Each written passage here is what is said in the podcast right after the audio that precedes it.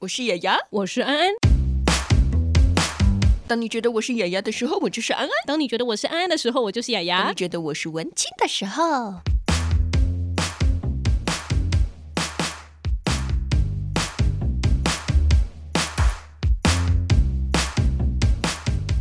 欢迎收听今天的节目，别别叫叫我我文文青青，我是雅雅，我是安嗯安。大家好，我是朱佑勋。是佑勋。佑勋这样叫他会不会太亲密没了嗯问一题点？会，OK 比的。哟，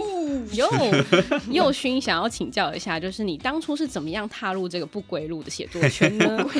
其实，其实我的历程很标准。嗯，呃，台湾大多数在一九七零年代以后的写作圈，文学出纯文学这一挂，大部分都是靠文学奖出道。哦对很文学酷奖耶对，文学奖有点像我们的证照嗯啊，证照通常你不会只考 一张，我以为是校刊开始写，哦笑开是从这里开始写。可是大部分写校刊的，我们不太会认为它正式哦出道，那是我写作的养成阶段。也是对对对，嗯然后这个就很好玩了，因为就跟我们讲著作权主题有点关系。因为我高中刚开始投稿没几年，我就遇到一件很大的著作权事件，嗯哦，也不算著作权，这是一个特别的事件，就是一般的文学奖都会规定说，你投稿的篇章不能公开发表，对对你要第一次要给我，对对对对对，不然我就没有首利益播了嘛，首播首播，对对对，我流量要 给我，第一次要给我， 是对，首发权要给他。那我那时候高三就投了一个台积电青年文学奖，非常大的一个奖，他很哦对啊嗯慷慨，他给高中生的首奖八千字还是一万字的小说，首奖是三十万。三十五，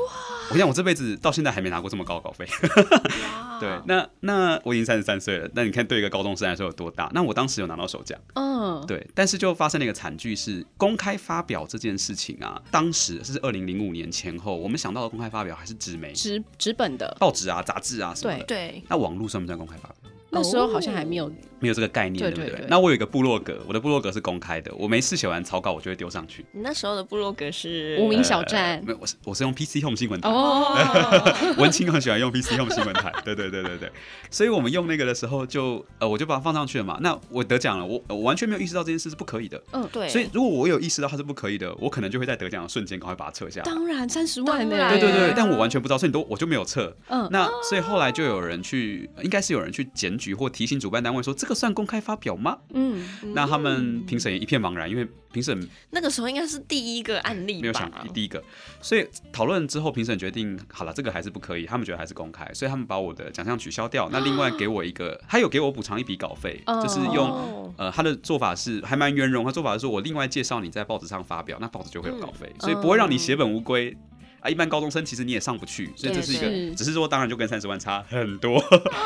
对，那啊拜我觉得最有趣的是说，在那之后，你现在去看所有文学奖，他都会说不能公开发表，包 含网络。然后那个包含网络，每次我朋友看到就会调侃我说：“这朱佑勋条款， 哦 It's you，就是台湾史上第一个也。是啦，我们这个改革总是要开始有第一人，对对对有代价经就验我之后，帮大家 总是有个第一个痛嘛”。对对对，对啊，以身试法，以身试法。可是其实像我们前一集有提到啊，我们平常在写作养成的过程，就是其实模仿是一个很好的学习。 嗯，可是要怎么办？是说，嗯、如果我真的不小心写的跟别人很像怎么办？其实这件事蛮常发生的哦，嗯特别是我常常评高中、国中的文学奖。我我举个例来说，我以前都开玩笑说，那个文学奖都有几种模式，比对如说高中生很喜欢写在路上捡到可爱的东西，哦捡到猫、捡到少女、捡到狗、捡到鸟，啊，我们是他们可以来做一个很期待这件统事哎，计耶对，然后捡回去之后就会发生一些奇幻的事情。啊哦，或我者会开始或者有另外一讲种，就是在第八号当铺流行之后，哦大家喜欢对开一间卖一个抽象东西的店，嗯哼卖爱情、卖勇气、卖害怕、卖梦想。嗯，哎那个时候，其实我们的校刊上面也有很多对这样子的类型的文章，卖东 西的，对对不对，是是卖抽象的，对，而啊且而且要卖抽抽象象的的，然后你都不知道他们到底是靠什么为生，因为都不收新台币的。 到底这店怎么开的？ 用爱发电啊，对对对，就是什么梦想换梦想啊这种。嗯二次元空间开的店对对是对不需要金钱的。那这对我们至少在文学圈来说，其实我们看多了，我们就知道，哎呀，没有啦，这只是流行跟模仿。那这个模仿，嗯我们从中可以看得出来说，你还是改了什么地方，你还是有个概念不太一样，你没有整段文字给人家这样贴过来，对对对我们就觉得无伤大雅，还对 OK 这样子。而且我觉得另外有一个很漂亮的说法是来自欧洲的作家卡夫卡，嗯，嗯，卡夫卡以前也写过小说，然后有朋友就跟他说，哎、我看到另外一个作家写的跟你很像的东西。嗯哦，卡夫卡的回应很漂亮，他说：“其实不是他抄袭我，是我们共同抄袭的时代。”哇，对，对，那这是有道理的，因为我们如果面对一样的困境，我们确实会写出很像的东西。对啊是啊，是啊，是啊，对啊，那所以这个我们在写作圈比较有经验的作家或评审就会认真去分辨说，除非你的抄袭的东西是那个点不太可能随便想到，嗯好，然后你又刚好跟他一样，嗯那我们就会怀疑这是不是有问题。哦，所以还对是可能会有那种。对我们两个脑子就是很独特啊对，所以我们经历了所有独特的事情。其实我觉得这样很有写出了道独理特耶，的不然你看那韩剧在一开始前期都每一个都要得白血病，对啊，没啊，不对动不动就要出车祸。对对对，然后一定要在医院，然后到后来现在一就定是要穿越时空， 对，到后来就变穿越剧啊，，台湾的乡土剧都会有家族纠纷，谁要继承谁，嗯对血缘关然后系。再来就是女生被误认成男生，所以可以这这好像么说，就都是一个历史是进程说，如果是概念、想法部分雷同，或者是多篇文章的小部分雷同，基本上是还好，对不对？还好，但是就是我们会比较在意，就是你雷同的概念是不是强大的概念？如果你雷同的概念是一个很初学、很一般的概念，大家觉得无所谓啦，反正有五五千篇写过一样的东西， 就无所 你谓。写的我也写得出来，对你已经无法追溯是谁了，这样只子。是觉得你不新而已啦。我对我觉得这个状况就是说，因为它太泛滥的时候，你就无法追溯原来主人是谁，所以就没什么好追讨的了。哦是。可是如果它很像，像我们上一集讲到那个状况，那个很特别，嗯，它的意向是一个特别的意向的时候，是你不太可能随便想到。哦，对原来是这样。好，那我也想请问，就是要成为一个优秀的作家，他一定会想说要你花现在是要很多的认真时讨间教了吗？哦，当然就是花很多时间去想说创作这件事情嘛。那你的灵感平常会是来自于哪里 呢？生活吗？这个我在新手村里面有说过，就是呃，生活给我们材料，不会给我们灵感，嗯这是不太一样的。哦就是你会需要化用那个材料，但是其实专业写作者不能靠灵感。嗯，很简单嘛，我下礼拜一就要交稿了。对，我难道礼拜一没有灵感？我要跟杂 志说不好意思啊，我没有灵我感，今天的灵感开缺天窗席了，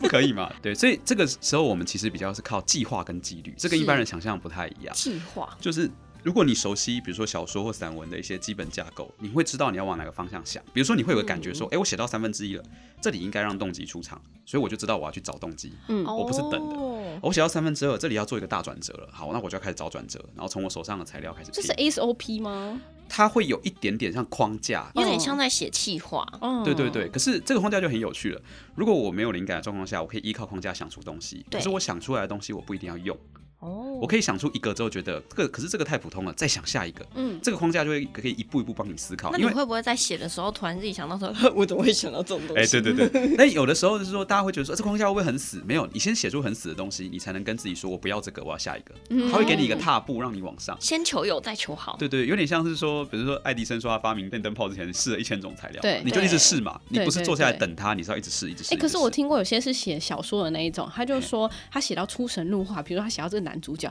他觉得是男主角带着他写下一段话。哦，对啊，这个就是你的人好浪漫哦！会有这种情形，这种情嗯形就是说，你对这个男主角的所掌握的投射材料跟投射已经丰富到你可以像是在扮演他一样。哦对，那这种时候就会很开心。写作有时候会有这种状况，就是你手感上来了，嗯好顺，怎么写怎么有顺一种说法，灵肉合一，被附身。三位一体，对。对啊好，那你有没有建议，就是初学者踏入写作界有没有什么生存法则？比如说什么激怒作家的五 种方啊千万不要轻易使用激怒作家的五等一种下方，式那。激怒 podcaster 的五种方式，哎好，哦好你难会哦、对要这个我们讲什可以么好 podcast 好的会想一生其实下我。们没什么好被激怒的，对，听起来也蛮随和的，超级 拜随托和。激怒我们，代表我们够红。写作者就没那么随和。啊这样子，对对对，我我觉得写作者初学开始写的时候，当然才华很重要，但我写那两本作家新手村的时候，其实就是要说很多事情跟才华没有关系， 嗯而且这些没有关系的东西，有时候是你能不能撑下去的关键。像很多人他就很容易会，我们会讲的很抽象，我们会说这个人没有写作人或文学人的气，嗯，就是他的很多价值判断跟我们不一样，是所以我们就会觉得你不是我们的人。哎、那可是也很多跨界作家啊、哎、这就有趣了，就是纯文学圈是一个很难搞的小圈圈。嗯，我我举个大家可能不太知道的例子，就是比如说你如果在一个会写小说的作家面前，对，你要尊敬他的时候，你讲小说家比较尊敬，还是讲作家比较尊敬？小说家，讲小说家，哦因为作家谁都可以当，嗯，就是有出书都是作家，哦可是能写小说的人那是不一样短篇的怎么办？短篇一样，小说家没有关系。对哦，小说家、散文家跟诗人都是比较正式的称呼有一。种 high level 的感觉。嗯对对，但这只有纯文学界的人自己觉得，哦 所以是这个圈圈自己的习惯。所以那我可能走在路上，然后我就踩到人家作家的地雷。对就对是因为对要再分得更清楚一点对，然后后或者像有一些很恐怖的地方是说，你在跟人家交流的时候，我们会下意识的从你的谈吐，你你说你读什么，你喜欢什么来评估你的实力跟等级。会耶，一定对会，所以比如说，如果你跟他说我很喜欢读诗朱，友勋，哎这个我就不太确定。但是有个小有个标准是，国文课本内的等级都比国文课本外的低。国文课就如果你讲的是课本有，有的，大家就觉得哦你没读书；嗯，就是大家都读过啦。 你讲余，光中，大家就觉得啊谁没读过余余对光对中？对，你讲杨哲，哦了不起，这样。嗯哦对杨哲也在课本里面呢、啊。杨哲有选，有杨牧有选，但杨哲没有选。哦啊好对，另外一个，哦另外一个，对，我那永远都记不得人家的姓氏跟 对对对对，这个就是，所以就会那种，你就会很尴尬，就随时都在比武过招。所以我就觉得，其实我我会很希望提醒这些同学，就是说里面有一些文化的生态，它是有意义的、有道理的。我我举个例子就好，就是比如说你会你进到文学圈，你就会发现大家都喜欢讲自己很边缘，嗯，为什么？对你然后你跟他说你很没有，我觉得你很主流，你很棒，他会哦生气。他喜欢自己独特，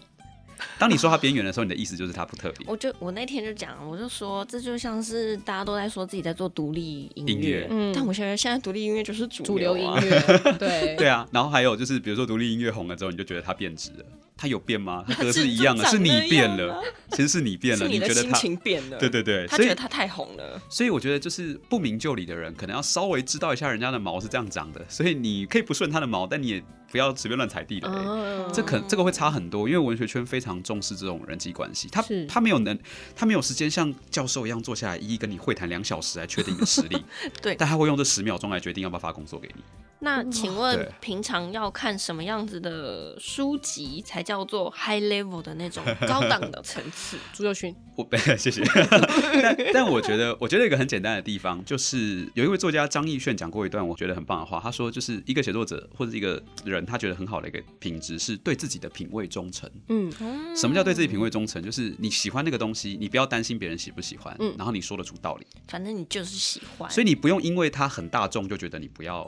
理不要它跟他一样，对你也不要因为人家看起来很边缘，就觉得我一定要去喜欢这个东西。嗯那因为你你这样子是说不出东西，你这样只在追逐名牌，嗯我们是是看得出来的。像之前主持人有提过，我 YouTube 有讲《最后生还者》，这是很大众的东西对。那我能够对讲得出为什么它好的时候，大家就会觉得哦，这个是好的。嗯你你你要你的成品为味是有你的有有你证要明成的为。你那个圈内的专 家。对对对，嗯这个品味就会得到证明，这样子。生存法则就是要了解这边的生态、潜规则，然后尽量不要这个触怒其他作家，以免你会在人际关系上处理不好。是是是是，会显得好像你是局外人，嗯，你很不懂。大家可以去看一下那个 YouTube 的影片，就是有提到说五种很容易激怒作家的方式，我觉得还蛮好笑的。我觉得这五种真的很难取 悦。就是第一个，你不能称赞作家，你作文写的真好，因为哦，对作文，因为对一般他们人来不知道说作文是别 意思。这应该是那个阿嬷级、阿公级才讲啊，我死那就搞笑没有。 哎，如很多果这样人我还会开心，因为阿妈蛮可爱的。啊，好吧，因为好吧很多人会觉得说，哦，你文章写好好，你以前作文一定写很好，对，但是你就不知道这个用词微妙的差异，因为嗯作文是命题的，所以你说他作文写得好，意思是他没有个性，哦他在别人命题下乖乖的执行，哦，所以这个你就不知道这这雷点，一般人怎么会晓得呢？ 就觉得这这到底哪里雷？对对对对可是对你，那就是踩到当然雷一般的作家他知道你可能不是圈内，他不会这么严苛的对待你，嗯他只会觉得说哦，我我心里被刺一下，我也不会表面上说什没么，有，他可能就会讲但是我们心里就有一条界限就出来，就是你有被说你过圈外吗常常啊哈，常常啊，常常是哦，就是因为只要是不是写作圈的人都会这样称赞啊。了解啊亲戚朋友会更热情啊！啊我小朋友三年级可以教我作文， 教来教他作文吗？ Hello，去旁边报名作文班， 谢对对对谢。对哦第二个就是用其他作家来称赞一位作家，这个很危险，这个超级危险，就因说啊，为你好像谁谁谁，是不对是？对对对对，第一个你你就是说他没有原创性，你会发现我们超在乎原创性还，有一个嗯自古以来就告诉你的文人详情，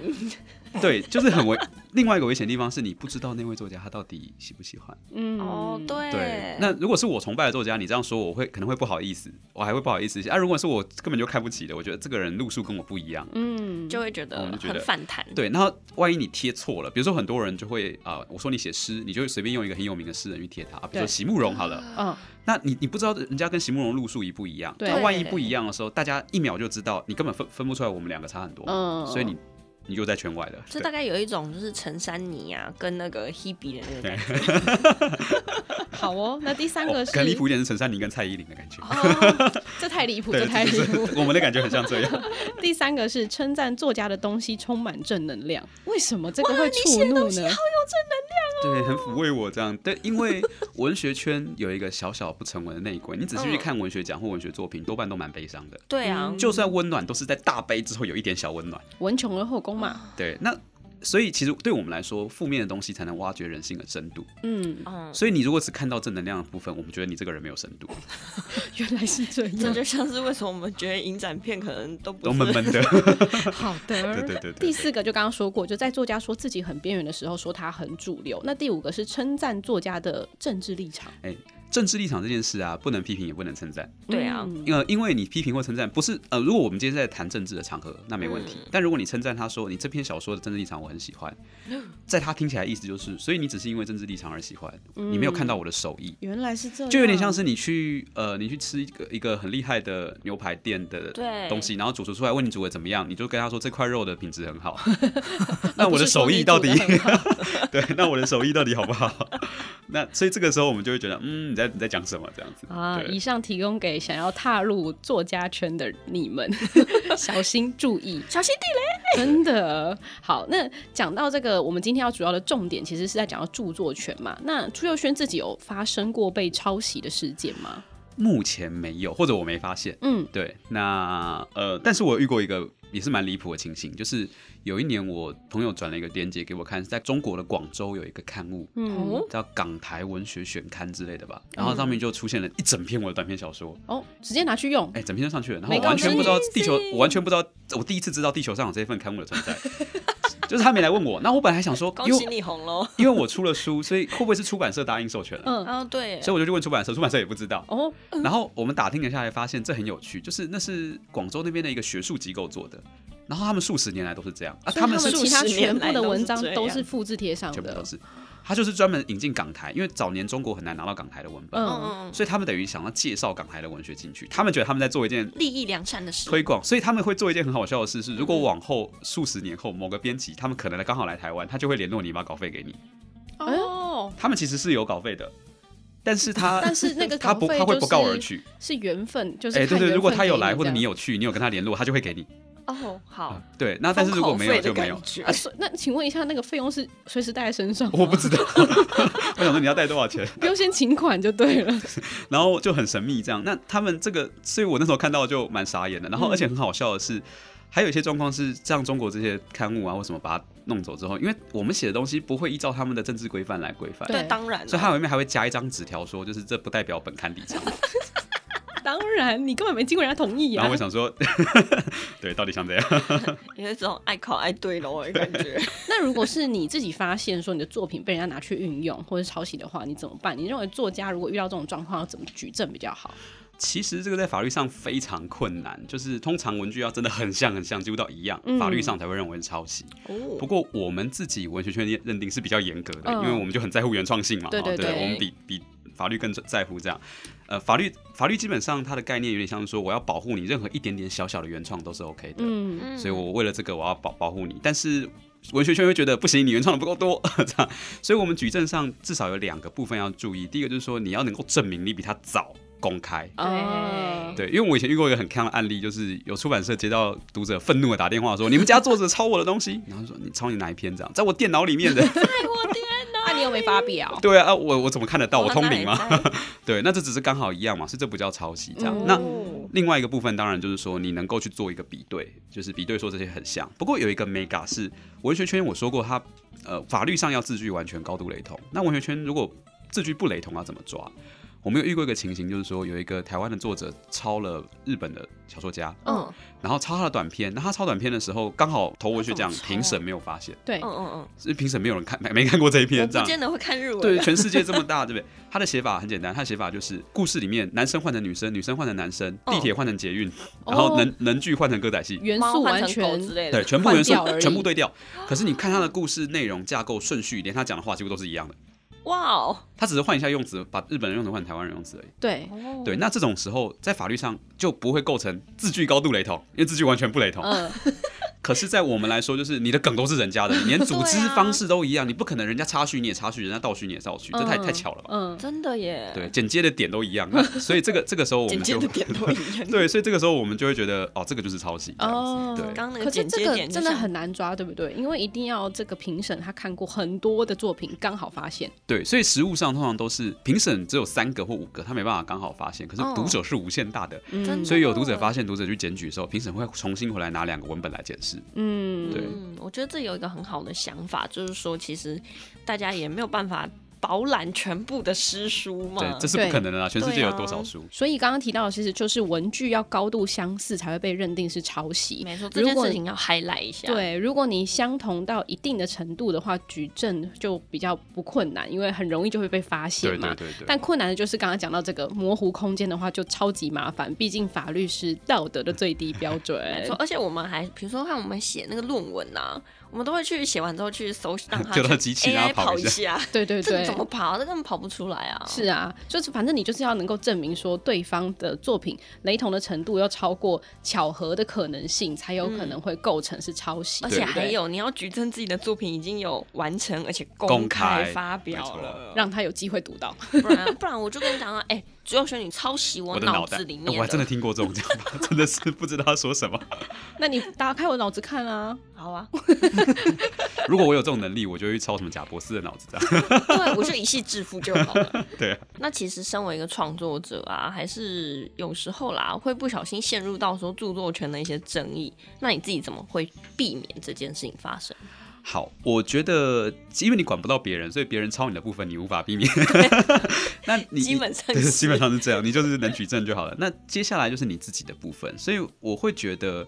第一个就是你，你如果遇到你被抄的情形的话，那你要学会勇敢争取权益。嗯这件事其实是很多写作者没有的。写作者有时候会很悲愤、很难过，然后就情绪洋洋洒洒写了很长的文章，但没有人知道你要干嘛。嗯，，对，对，那你要争取权益的时候，你要搞清楚，你是希望他的文章下架呢？你希望他的费用赔偿呢？你希望什么？其实这个是你自己要去跟社会沟通的部分，不然外人没呢错啊看不懂你在吵什么。对，就是我看到你很生气，然后会想问说，然后然呢？后呢，然后呢？ 你有诉求之后，大家就会去说啊，我支持你这个诉求，或者是对哎、我觉得这诉求可以修改一下，我们才可以讨论嘛。 嗯没错，嗯对，我觉得这个是一个部分。那另外一个就是说，当然最基本的是你自己要做好，不要去随便乱乱抄或乱弄别人的东西。那包括前面我们有提过，刚刚好一样那种平行创作啊。其实我我有一个以前的老师教我的一个创作方法，我非常受用。嗯他的做法就是，当你在处理一个场景或者在写下一段的时候，对，你可以训练自己第一直觉想到的东西不要不写，要用，大家都想得到，所以你要写第二或第三直觉。哇，所以你就立刻想一个，想完之后这个就不可以写。而且通常第一个都不是最好的。对，然后你想到第二、第三周就越来越精炼。一方面你避免抄袭，一方嗯面的品质会越来越好。哇，哎、这这个很受用。对对对对对，我这是，个连但这个线就很严格，这其实会很累，对啊会非常累。你写一万字，中间可能要十五个场景啊，你每次都要 每个都这样搞，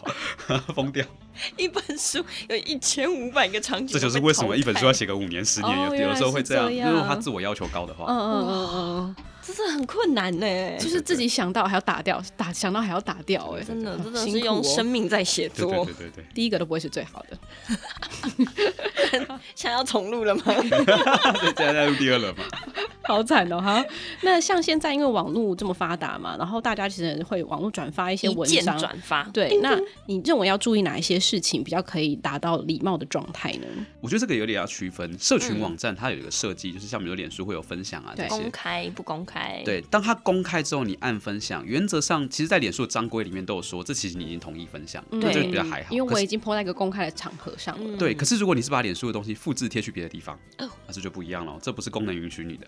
没错所以这种转载，包括部落格啊什么这种转载，就算它权限公开，你还是问一下会比较好。就是你去问嗯说它 O 不 OK。那如果权限公开，千万不要，就是对权限不公公开开，对权限不哦公不开的公情开形，对千万不要。我看过很多人，就是比如说你跟对方打比战，打一打很生气，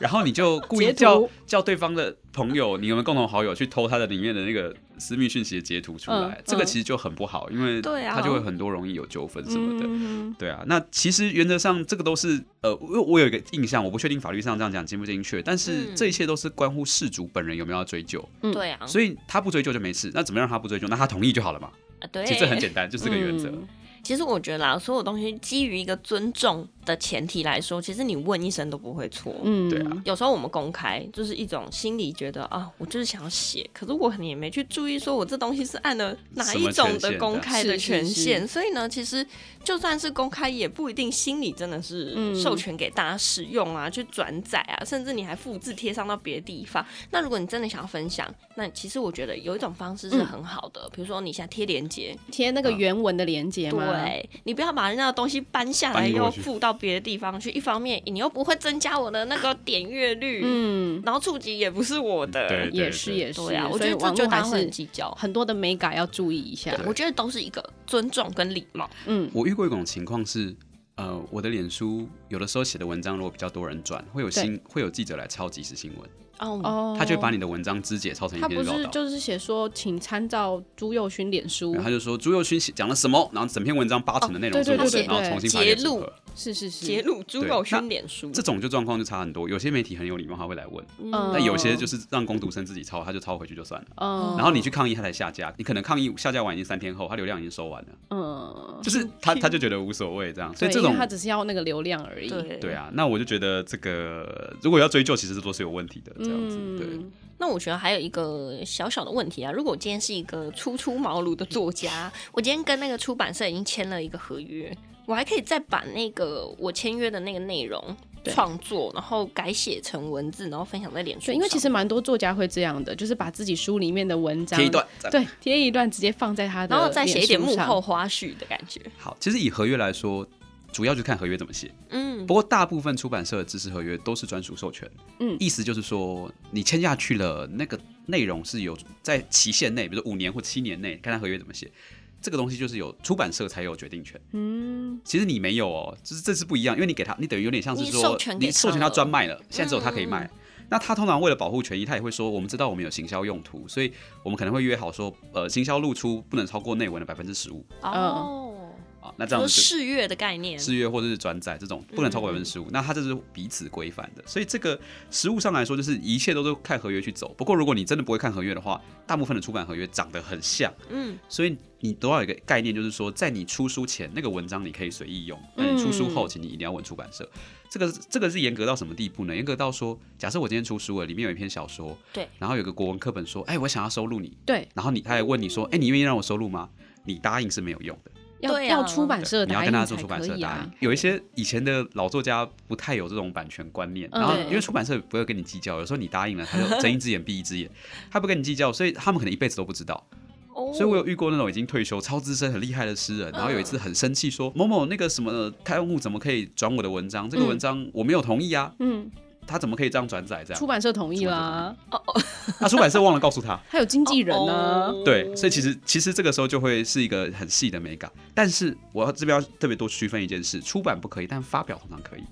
哦就是如果你在联合报、自由时报你发表完，它它有首先张贴权，我们前面有讲过有首发权对，对首发之后你爱怎么贴怎么贴，哦，所以我首发过之后，我就可以贴在我的脸书对对上，了。哎你只是借他出一次而已，原来是这样，原来是这样，对对对对哦，对。真的美感很嗯多哎、哎，所以说发表跟出版是不一样的。嗯，所以就是要注意到说你自己跟出版社的契约是不是大家说的独家授权。嗯如果是你就是独家授权给某 A 出版社的话，但是你自己是可以行使这个权利，你可以改写啊或者发布都没问题。这个就刚刚提到说，哦，原来我们可以在首发之后再贴在自己的脸书上。没错，但是你在签合约的时候就要留意一下你的授权范围跟内容到底是什么，不然你就很容易引起法律纠纷。我觉得这件事情就是我们刚刚讲的啦，你要有书面契约，对讲清楚。对是，哎，我补充一下，这样讲好像有些人可能会觉得说出版社怎么那么可恶，把权利拿走。其实你这样想，出版社这么做是怕你，你给我出书之后，你又去给另外一个人出书，嗯，哦，对对耶，。要不然你随便拿去利 要不然他用，我赚怎么卖？对，所以这个是一定 的嘛。人家出成本帮你出书，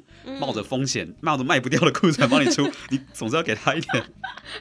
bonus 这样子嘛。对对对对对，，是是是。那今天真的非常谢谢朱友勋可以来上我们的这个节目，告诉我们这么多。希望大家可以听了这个节目之后，有点踏入新手村的这种感觉就不要死在新手村门外哎耶。是是是。然后进到新手村之后，朱佑勋保护你。 哇哦！任何问题请私讯他。听说他现在也是立 长他会博很的身崩份了溃嘛吧，就是你如果要任何签约也可以问一下以说。后我就开一个 FAQ 的常见问题集。啊，你你跟那个游戏商合作吗？请进入阅读新手村，哎， 对，作者新手村。做一个 RPG，请问你这样遇到什么问题？他就是在那个角色里面会遇到所有的问题，什么很刁难人的人呐、 然后大牌作家、啊，然后 哎出版社签约、好好，这是我们文青的这个著作权哦好别说别说。 好，那那如如果果公开发表喽，哦哦公开发表，所以可以了，是不是？还不够详细，还不够详细。那如果大家就是有什么想要了解的著作权讯息，也欢迎到粉丝团“著作权乘以原创我挺你”来告诉我们。那今天节目就到这边，记得也要到这个粉丝团，我们有办一些抽抽奖奖活动，提超供给棒大家。那今天非常谢谢朱佑勋，也谢谢大家，拜拜，拜拜，拜拜。